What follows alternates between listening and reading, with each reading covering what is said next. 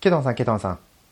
どうしたんですかね、グヤンさん。あの私が一人で喋った灼熱カバティのうん。回にお便りをいただいてるんですよ。はい。テーターさんからお便りをいただきました。はい。猫やんさんのカバディ会。ふっ、うん。カバディまあ見てみるか。まあそこそこ面白いかな。でもギャグ多いしな。まあそこそこには、んだんだん面白くなってきた。ダンいいキャラじゃないか新メンバーも個性あっていいね。カバディ面白い今ここ。というふうにお便りをいただいてます。ありがとうございます。どっぷりハマりましたね、カバディ。ああ、いいですうね。ん。いや、面白いんですよ、灼熱カバディ。うん。俺もね、この間、ネクラさんと話した勢いで、うん。原作最新回まで全部読みました から。いやー、面白いんですよ。やっぱすごいですね。そうう。んやっぱこれ、ね、構成がいいと思うんですよね、本当に。うん。うん。この前の配信の時も言いましたけど。うん。そうですね。練習試合がすぐ来ないっていうところがまたいいと思うんですよね。でも、それを感じさせないじゃないですか。うん。そうですね。自然ですよね。なんか、そうそうそうそう。なんか、試合早く見たいなとかにはならないんですよね、なぜか。多分その練習風景を基本的には実践形式でやってるからですよね。うん、うんうん。これ実践以外の部分もちゃんと本当はあるじゃないですか。うん。あの、なんていうの、サーキット練習やったりとか、うん実際はしてますよね、漫画だと。うんうんまあ、そういうところは、意外とアニメでやると、うん、ふんふんぐらいで終わっちゃうのかもしれないですけど、うんまあ、あとはあれですよね、練習試合すると、あのチーム数少ないから、 あそう。あのそうバレちゃうというか、あの今後の展開的にもあんまりよろしくないですよね。まあ、相当こうネタバレが続いちゃうところですかね。そう、相当やってる、ね、高校が少ないじゃないですか。うん。うん、だから、そうなのかなとか思いながら。ただ、本当面白いんで、あれですよ、テレビ版は今10話までまあ、放ど送うどさうなんれでてすかて、終わりそういや、終わらないですよ。やっぱじゃあそのまま行っちゃうのかなどこだって、まだ公式戦じゃないと思うんですよ ね。10話で、こぶしきれじゃない。そう、あの、王女の後輩が王朝の後輩って誰ですか出てくるんですよ。えっ、と、ね、ちょっとネタバレっぽい話になるかもしれないですけど、名前名前も全然覚えてないですよ。ちょっと王女のプレーを見てきたレイダーの話ですよね。だから王女っぽいプレーをするけど、王女より体格が良くてみたいな。あ、これか。ああ、ああ。あ、これ後輩なんだ。後輩みたいですね。あれ、後輩じゃないのかないや、後輩だ後よ輩同じ中学じゃないですかね。確かに名前よく出てきますね。はい。多分2年生だと思うんですよね。1年生かな ?2 年どっかで戦った気がするな。今後戦いますね。そうそう。だからまだ10話で練習試合なんですよ。ああ。ってことは1クール、えー と、だからあと公、式戦なしで、ね、 1話、2話。か2話、あと2話あるかないかぐらいですよね。無理ですね。うん。ああ。これはちょっとスラムダンクよりも、何度もこう、 じれったい終わり方になっちゃいますね。そうなんですかね。うんそれこそだって昔のアニメって、そのスラムダンクしかりですけど、うん。あのーなんだ当時ってその1クールとかっていう概念ないですよね。なかったですよね。年、年、年単位とかですよね。みんなそうそうそう。だからあの時だって全国大会に行くぞっていうところで終わったじゃないですか。あの、オールスターズと戦ってですよね、確か。そうそうそうそう。神奈川オールスターズでしたっけなんかあの、そう魚住とか、あの辺ですよね。うん。ね、あれまだ公式戦行きましたけど、 うんうんうん今回公式戦さえまだ行けてないから、うん。えちゃんとやってるのにな。 ギャグ、そんなに多くはないと思うんですけどね。 まあ程よいギャグで。うん。いや意外と面白いんですよね、これがね。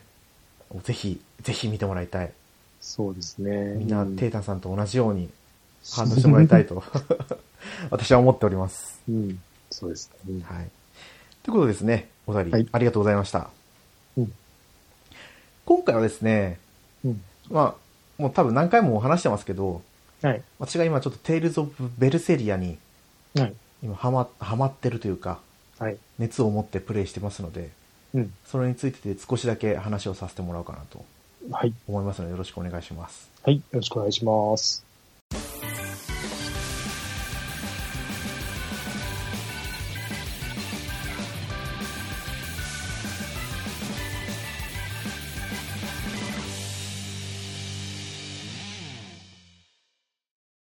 改めまして、猫やんです。ペーターマンです。まあ話をしようと言っても、ね、今更またストーリーについて話をするかって考えた時はちょっと違うなとは思ったんですよ。そもそも、なんで、どうしたの初めからやってるんですかいやこれ、あのー強くてニューゲーム、強くてニューゲームというか2周目はい、うん。をプレイしてるデータがあって、はい。それをこう少しずつ少しずつ進めてたんですよ。あ、りん、ああ、 そういうことなんだ。はいい。あたまにやってるぐらい。そうそうそうそう。う。それだったんですけど、急に今、回ちょっとやり始めて、うん。あれ何なんだろう、ビカムヒューマンかな。うん。デトロイト・ビカム・ヒューマンの後新作のゲームは買ってないですもんね買ってないからうん。そうそうデトデトロイト・ビカム・ヒューマンが終わった後からちょいちょい始めたんですよねあれ、プレステ4ですかえっ、とプレステあ5で今やってますああ、プレステ4。あれ、あっちでも来てるんですよね。あの、えっ、と、何でしたっけ、えっ、と、Xbox あは、ないんですよあ、これはないんですっけなんか来てるんですよね。えっとあのゲームパスに来てるのはうん。 「テイルズ・オブ・ベスペリア」ですねあベスペリアなのか。ベスペリアなんかもう、これと、なんかベスペリアってなんか兄弟みたいな感じで、俺のイメージ。なんかあ同ーじ、いつもセールが一緒に来る感じなんで、プレステ4だと。あもうそうですよねうん、なんかそうなのかなと思ってるんですけど。ああ、いや、別なんです。プレステ5なんですね。そうなんです、うんベスペリアはもともと XBOX360 で発売されてうん。うで完全版でプレイステーション3で発売されたんですよ、ん。でこの「テイルズ・オブ・ベルセリア」はうん。前作の「テイルズ・オブ・ゼスティリア」っ ってていう作品、の前日談なんですよねうん難しい。本当はいテイルズのこの感じは。名前からして。 本当ですよねビジュアル見てたら全然違うんですけどね。名前だけ聞くと本当に似てるから、そううん難しいんですよ。あれでしたよねえっ、とローマ字全部全部揃える予定なんですとよ、ね予定なのか、あの、はいみんなが言ってるのかわかんないですけど、そういう噂がありますね。えこのベスペリアあ違うベスペリア違った ベルセリア10マザーシップタイトルで言ったら15作品目だったかなああ、15もあるんだ。 15だったかこの1個前のゼスティリアが15だったかうんうんうん。ちょっと、あーこの1個前が多分15だな。うんベルセリアは16作品目なのかな。ちょうん。っとそこら辺は記憶は定かじゃないんですけど、うん。まあ要はその、ゼスティリアうんの前日談なんですよ。うん。で、ゼスティリアで敵、敵がいるんですよね。ラスボスになる。敵がいるんですが、まあ、ちょっともうネタバレで喋っちゃうんであれなんですけど、サイカの剣士っていうもう名前がついてるんですようん。でこの雑賀の研修がなんで生まれたかみたいなのを描いていくっていうのはもう発売前から言ってたんで、うん。ベルセリアはもう各作品なんですよねなんも結構昔の作品だと思うんですよ同じ大陸なんですけどうん。実際には大陸の地形変動とかも結構起きてるんでゼステリアになってくるとうん。ただやっぱこうあここは前作のここかなとか思える部分が結構あるんでやっぱフィールド探索してても面白いんですよ人的なつながりは別にないんですかあ、ちょっとある。それがですね、はちょっとはあるんです よちょっとある。ちょっとはあるでも、えっ、と、発売順は、えっ、と、ゼステリアのが先で そうですそうすでかうん。すゼステリアに登場してくるキャラクター、うん。まあ、名前だけ出てくるキャラクターもいればうん。実際にあのなんだろうなゼステリアで呼ばれる天族っていうキャラクターがいるんですようん。それがこのベルセリアだと精霊って言われるんですけどうん。人間じゃなくて、うん、なんだろうな精霊精神体みたいなうん。霊能力が高い人高い人間はその存在に気づけるような人たちがいるんですけどこの人たちはすごいもう寿命が長いんですようん。だからその人間自体はもう生きてないですけどうん。その精霊と呼ばれる天族と呼ばれる人たちはうん。このベルセリアの時からずっと生きててああ、そういうことか。ゼステリアの方でほうもほ出てくるとか、う。うん。ベルセリアではこう自分で使えるキャラクターだったけどうん。ゼステリアだとこう変わっちゃったとか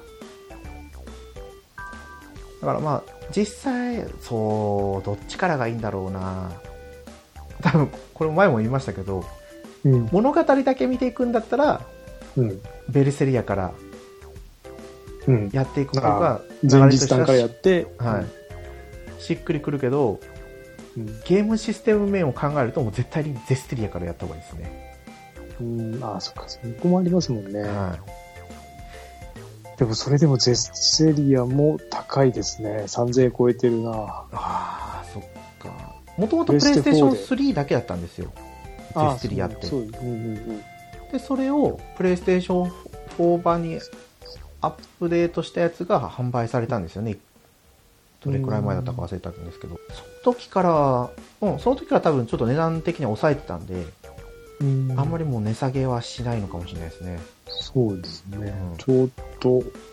ただこううん最初こ。の再開した時にうん。感じたのがやっぱこう物語としてやっぱ暗いんですよおーだからもともとゼスリア前作のラスボスになるキャラクターのうん。はなんだろう誕生秘話みたいな物語なんうで、ん。うん今日はまあ悪役の話ですよねうん。ダークヒーローとも違うんですようん。本当に復讐に駆られた主人公の物語なんでもうとにかく暗いんですよストーリーが、え、この主人公はボスなんですかえーではない。ではない。ま、なん、ま、まあいいや。はい。あの正直実際にはゼステリアのラスボスとこのベルセリアの主人公、ベルベット・クラウはもう全然別人なんです、あ、別人だ。はい。はい、ただそのこのなんだろう世界観の中では汚れっていうのがあるんですよね、うん。でその汚れっていうのが人間のその欲望だったり嫉妬だったり憎悪だったりとかっていう欲求から生まれてくるものでうん。なんかこの汚れがある一定以上たまりすぎるとゴーマって呼ばれる化け物になっちゃうんですよ、うん。いわゆるモンスターですよねうん。でこのゴーマの中でもなんかトップ的な存在うん。がその最下の犬種って呼ばれるようになっていくんですようん。でその流れでその後日談のゼスティリアの方では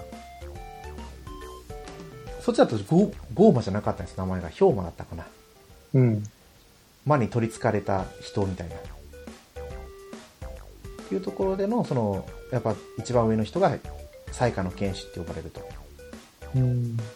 なんで最下の剣士って呼ばれるようになったかっていうような物語なんですけどね、まあ、でも途中も最後の方まで来ると、うん。あのやっぱり正義だけが全てじゃないですよみたいなうんちゃんといい流れの話になってくんでうん最後の方まで来るとおうこうワクワクした気持ちで プレイできるいやそんなことないです初めてプレイしたらもうずっとワクワクした気持ちでプレイできるんですけどこれ、輸輸入版ってあるじゃないですか。あありまレすーあスります4とかで。これって日本のやつで動くんですよね。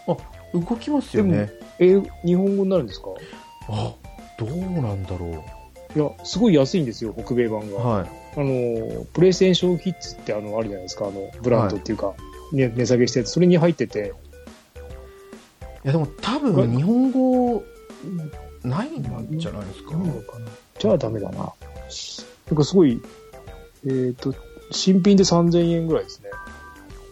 あ多分日本語表記は出るかもしれないですけどうん。あのー喋ってるのが全部英語じゃないですかね英語。ああ。そそれれかなら、あり、でもな、これ画面見てると英語なんですよね、全部。英語表記かなあのあれです英よ語にジェネシスジェネシス前メガドライブのうん。ああ、ジェネシス。クラシックスコレクションみたいなやつ買った時は、うん。あれもう全部外国語英語でしたね、ああ、そっか。はダいメか。これだと手頃だなと思ったんですけど、これ中古で2000円ぐらいですね。あーでも1000円まではダウンロード版だと2000円ぐそらういでですすよね。千、うん、5、600円できますんで、たまに。そうそうそうそれあんまり、何ヶ月かに1回ですもんね、こう来るのは。まあ、でも定期的に来てくれますからね、うん。いつも悩むんですよね、これ。 そう、安いと思って。うん でもやる時間がないと思いながら。いや二つ持ってベルセリアはやってもらいたい作品ですね、うんゼステリアに関してはねやってもらいたいファンとしてはやってもらいたいんですよはい。やってもらいたいけどうん。ちょっとねっていうところはやっぱありますね、あうんーうん戦闘まあがでもでもハマる可能性もありますもんね。そうですねやってみないとちょっと。うん、私はちゃんと最後までやったんでうん。あれあは、ボイスは日本語って書いてある。ボボイス日本語なんですかボイスは日本語、字幕英語。あありかあそれはああ、でも、普通にありっちゃありですねありですよね。でも、は UI も全部、あ、まあ、UI は別に英語でもなんとかいけるいか。はい話はわかるってことですよね。はいただあのモブキャラが喋ったりしない時はあ、ダ字メ幕のだ。時があるんで、それはきついな。はい、まあでもそれ読まなくてもいいような会話だったりするんでうん。いいのかうん。な本当にテイルズ好きな人北米版までやっぱりプレイしますからねうんと、アマゾンレビュー日本語で書いてますね。外人に混じって。このうんなんだろう追加費用費とかあるんですようん。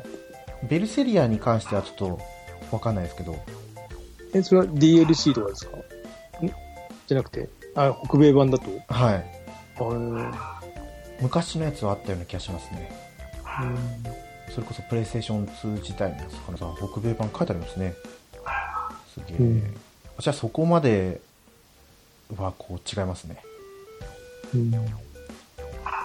そううんいやどっかでね、手は出したいんですけどね。格闘ゲームの RPG 版だと思ってもらえればね、ういいん。んですよ竜はお得ですよね。ああいやまああそこまでは格闘っぽくはなってないですけどね一応システムとしてはソウルゲージとうん。ブラストゲージっていうのがあってうん。そのソウルゲージっていうのが初期だと3あるんですようん。でマックスどれくらいかな86かな6だったかな、までいろいろこう武器の熟練度とか組み合わせると上がっていくんですけどうん。そのソウルゲージの数だけコンボがつなげられるんですようん。でその初期が3っていうのは戦闘してて相手から奪えるんですよねうん。敵がなんかこう名前のところに1234とかって表示が書かれててうん。ジャストガーガジャストガードじゃないかジャスト回避うん。サイドステップで敵の攻撃をかわしたらうん。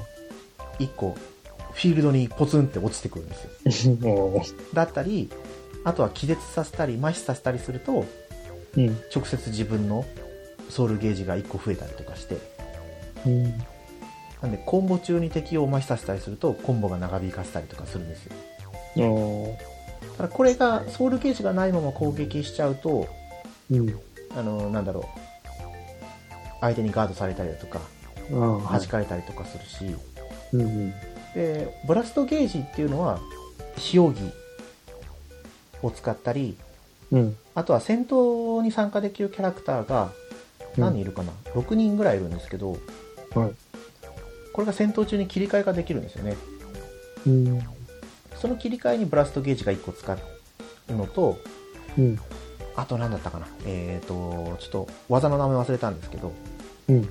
攻撃の選択肢として1個あるんですよブラストゲージを消費して使う技がちょっとなんだったかなスイッチブラストじゃなくて、えー、とブレイクソウルっていうのがあるんですよねうん。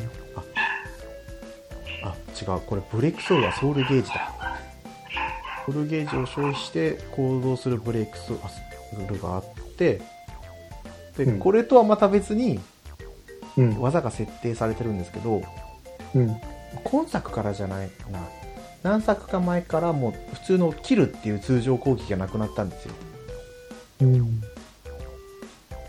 ガードが今までこのシステム的には四角とかだったんですけどうん。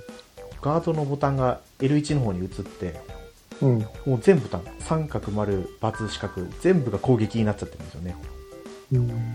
で攻撃ごとに名前がついててうん。あとは自分の好きなように組み合わせできるんですよね一つのボタンで4つ、うん。四4回変化変化していくんですようん。 1回目の攻撃は丸で選んだら1個目の丸がなってうん。 2回目に2回目のコンボの時にどれが発動するかまた丸三角四角う×でん。変わってったりするんですけどうん。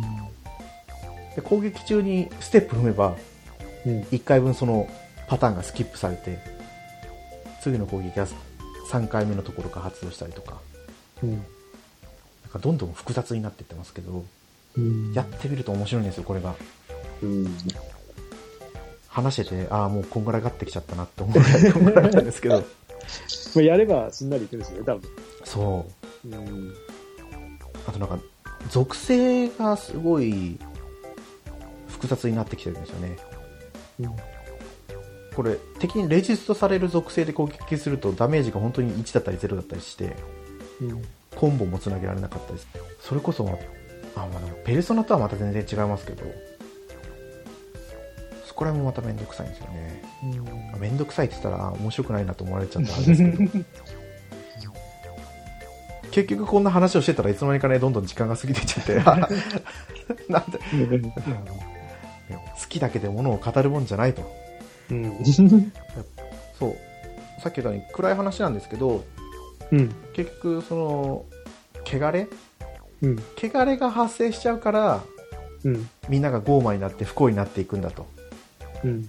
いうのを正義側の人が思うんですようん。まあそうですよねでその汚れを直すためにじゃあどうするかっていうところが今回の敵側がやっていくんですけどうん。まあ変な話ちょっと非人道的だったりするんですよねうん。で世界はおかしくなっちゃうけどうん。悪としてはやっぱりそれはちょっと認められんらんねえぞみたいなうん。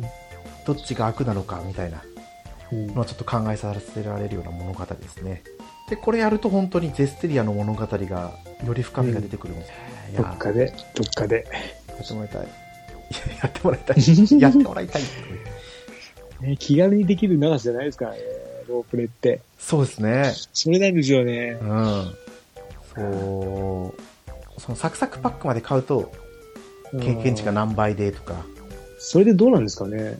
どう、どうなんですかね。話だけ聞うん。や、いや、そうですねいやあのー35歳になって思いますけどはい。いいですよあー1周目のプレイ時間を見てみるとうん。やっぱり60時間ぐらいかかるんですけどうん。 2周目、まあ、強くてニューゲームって言ってもレベルは引き継がないんですようん。グレードっていう呼ばれる評価点があるんですけどうん。あの戦闘を行うごとに評価点が溜まってってうん。でその積算ポイントで次週経験値が何倍になるとか、うん。あのー技がひらめきやすくなるだとかうん。お金が何倍でもらえるとか便利アイテムが引き継げますよとか、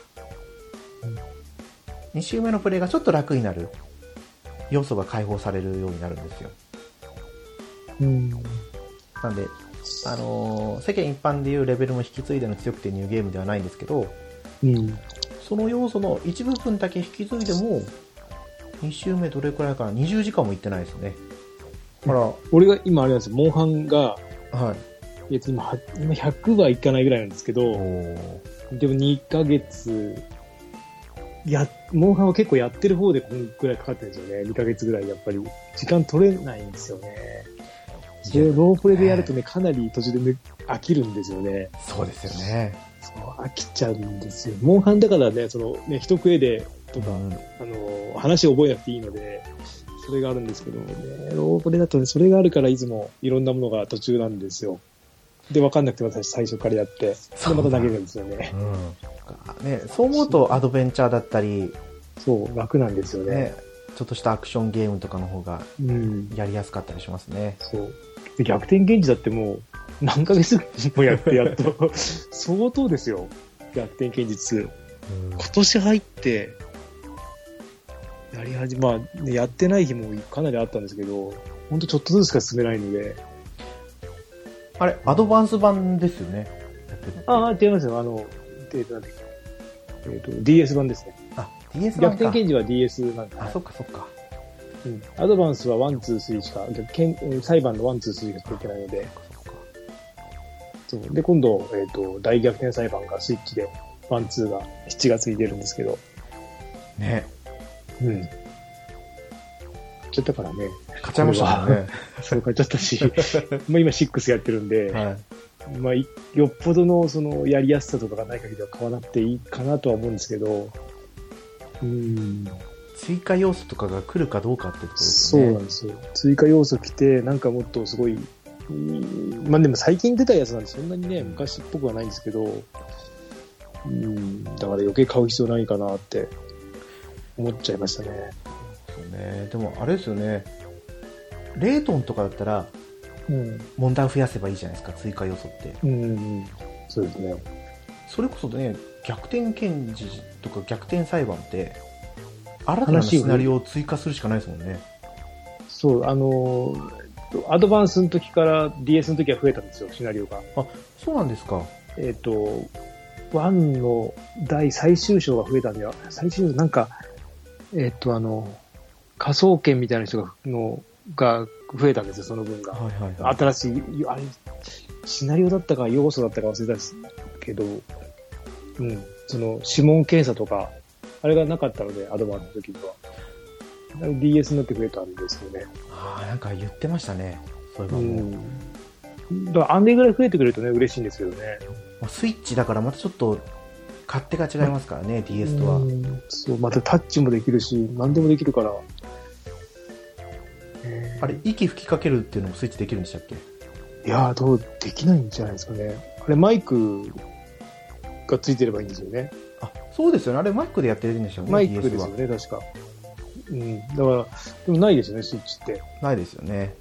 なんでまあ、どういったことが来るかですけどね。そうです。まあ、そんなわけで、はい。今回はですね、また勢いに任せて、テイルズ・オブ・ペルセイアを喋ってしまいましたと。はい。いうことで、本編終わらせてもらいたいと思います。はい。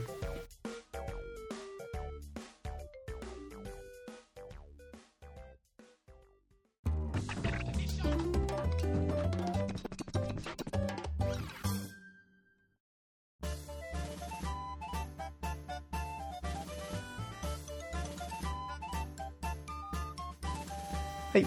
グータラジオではお便りお待ちしてます。ツイッターでハッシュタグ、グータラジオでつぶやいてください。はい。あの、このグータラジオ、うん。視聴数と、視聴数なのかどうかわかんないですけど、はシーサーブログのい。うん。再生回数だけで言うとそんな増えてはないんですけど、うん。ランキングはなんかすごい上がってきてるんでまあ、なんか、あの再生回数、なんかすごい変なような気はしますよね。嘘っぽい、なんか、すよ。うん。うーん、なんかよくわかんないですよね。えー、どうなのか。まあ、多分、あの、他の番組さんって意外とアンカーとかに移ったりしますからね。まあ、どうなんですかね。アンカー、まあね、アンカー、よくわかんないですけどね。アンカー一回使ったことありますけど、うん。うん。アンカーでどうやって編集すればいいんだみたいなああったりしたあ。んでで、もま、聞く、アンカー経由でポッドキャストに流せるんですよね。あ、多分データをそっちのアンカーの方に上げてってことですよねうん。入り口がアンカーでって、あの、配信側の入り口がアンカーで、そうですよね。そっかそっかそしたらわざわざその、サイトを作らなくていいってことですよねまあ、そうです、そうです、多分。こだからアンカー、聞く側としてはアンカーありなんですよ。ソフトが増えないから。うあそうですよねあの、問題なのが増えていく、そのためだけにあのソソフト取らなきゃいけないやつがちょっと嫌で、はいうんと、なんだっけな。なんか、何個かありますよね。なんだっけな。そのためだけにソフトを、Google ポッドキャストとはいはいだけで配信してるやつとか、あとは、ああそういうことかそうそうそう。あれもあれだけで配信してるやつとかあるので、消せないんですよね。あれは選べたんですよね自分でで反映までの時間が結構かかったりとか、ああ。そうなんだ。その辺がちょっと、ああと何、あと何個かあるんですけど、そういうのが。うんそう、アプリを減らしたいのになーってもう見づらくて。えす結構あるんですかポッドキャストのアプリがほいや基本的にはあの RSS ラジオってやつを使ってるんですよ、純正じゃないやつを使ってるって大体そこに、えっとも聞けるんですよねだけどもどうしても持ってこれないやつがあってやり方が悪いのかうーんそのためだけにだから僕なんかね有名なやつありますよねえっ、とあプそラットフォのームではい聞けるアプリですか、そうそうです。アプリというか、その、そういう配信の、例えば、ポッドキャストっていう、その、何システムはいシステムじゃない、なんだ、あの、アンカーっていう、そういう、アンカーでしか聞けないのはアンカーを取らなきゃいけないじゃないですか、アプリを。あそうですねそう、そういうのがあると結構、見づらくて、で、再生も連続再生できないじゃないですか、そういうのって。切り替えできないので、はいはい一つのアプリだったら、こう、どんどん追加していけばいいんですけど、それがね、ちょっとね、っていう感じで。うん。 Spotify の方でやってるとかって人もいますからねうん。でも、Spotify のやつは大体 RSS ラジオ聞けるんですよ。お多様な、確か聞けるっぽいんで、うん、名前なんだっけな。で、でそうすると聞かなくなっちゃうんですよね。そそのアプリだけがたまっ、そのアプリの中だけで、その、溜まっていくとずっとその番組だけを聞いてることになっちゃうから、うん、なかなかね、難しいんですよね。そうですねでも近最最近ですよね、このこの感じは。昔はこんなことなかったので、一箇所だったんで、そうですねもうポッドキャストって言えば、うんアップルのポッドキャストでしたもんねそれだけ使ってればよかったんですけど、なかなか。うん、まあ多種多様化していくのは致し方ないことなのかなとはうん、うん。思いますけど結構日本でもポッドキャストっていう単語をよく聞くようになりましたからねそうですね、昔よりは。私もまだこの道に足を踏み入れてちょっとですけどうん、ちょっとっつってももう5年ぐらい10年経つのぐらかいもっとじゃないで すいか、やいやそんなことないですよ5年ぐらいですねうん、もっとじゃないですか多いや分。そんなことはないはずですよそんなことないですか子供が生まれる前に聞き始めたんですよ、そうなってくると6年かうん。うん。 7年うん。そうかでも実際に自分がゲストとして参加しようあすーるようになってきたって考えるとやっぱ6年あ7年だ7年8年 なんか増えてて増えてき ますけどあうんそんなに経つのかって思いますね、うんうんねあれケータマンさんは20どれくらいですかえ、俺はどこぐらいですかね ?10、聞くだけだったら10、えー、10年ぐらい経ってますからね。ああもうだってまだ、あの、ウォークマン使ってる時ですもん。あー多分、10, 10年、10年はないか。ツイッターでそんぐらいだったかな ?10 年ぐらいとかだったような。わかんないけど。もう長いですね聞くだけだったんでね、ははいい。最近なので、あまあ20代ですね私はねもうまだ30代ですね。20代ではないな。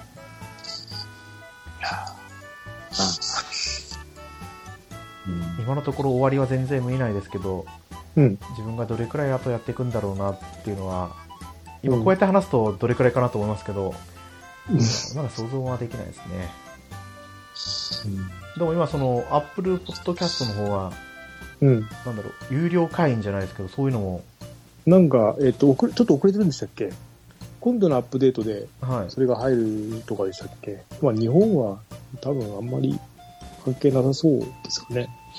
聞く方じゃなくて配信する方の有料化がやってましたよねそうですよね。うんうん何がどう違うんだろうと思いますけどうん。それこそそれこそあれですか聞いた人の数だけ収益が見込うん、まれ収るとか、益ですかね。あの、YouTube みたいにうん。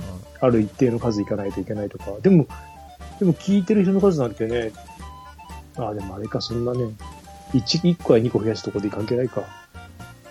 いやもう大手はいっぱい聞いてくるのかもしれないですそうですね。何千とか。